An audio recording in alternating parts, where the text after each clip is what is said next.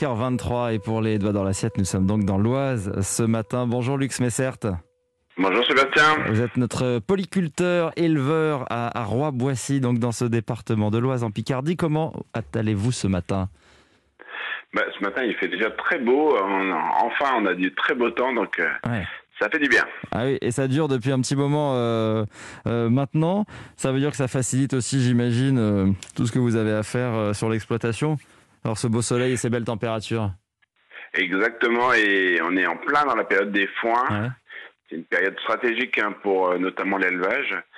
vous avez peut-être pu voir un peu pour tous les voilà, tous les auditeurs qui sont euh, dans leur voiture, vous voyez du foin partout. Euh, c'est dans, dans, nos pâtures, euh, nos herbages, on, récolte. ça dure à peu près. Il faut, on, le coupe et il faut au moins 4-5 jours avant qu'on puisse récolter.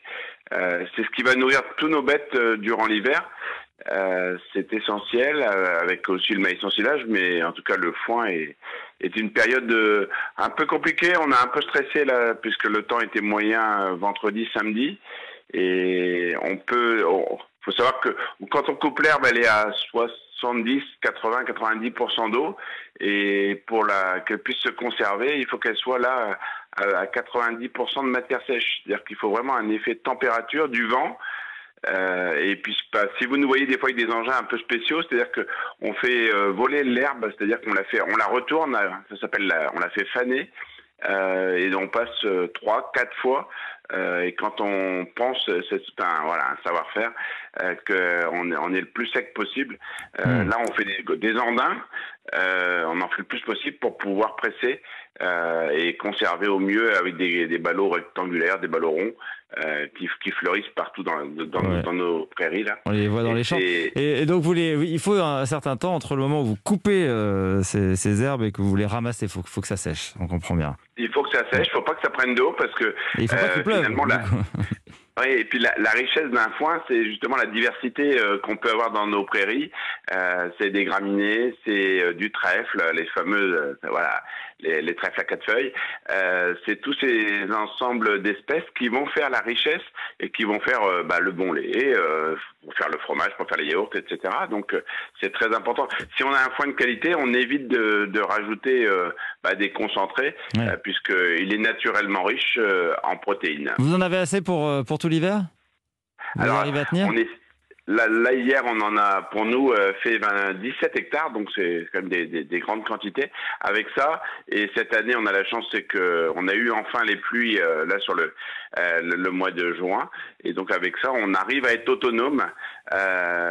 si on fait une bonne récolte comme on hmm. est en train de faire en 2021, on va en avoir assez. Ça évite d'acheter et d'être dépendant des marchés. Voilà pour le pour les foins.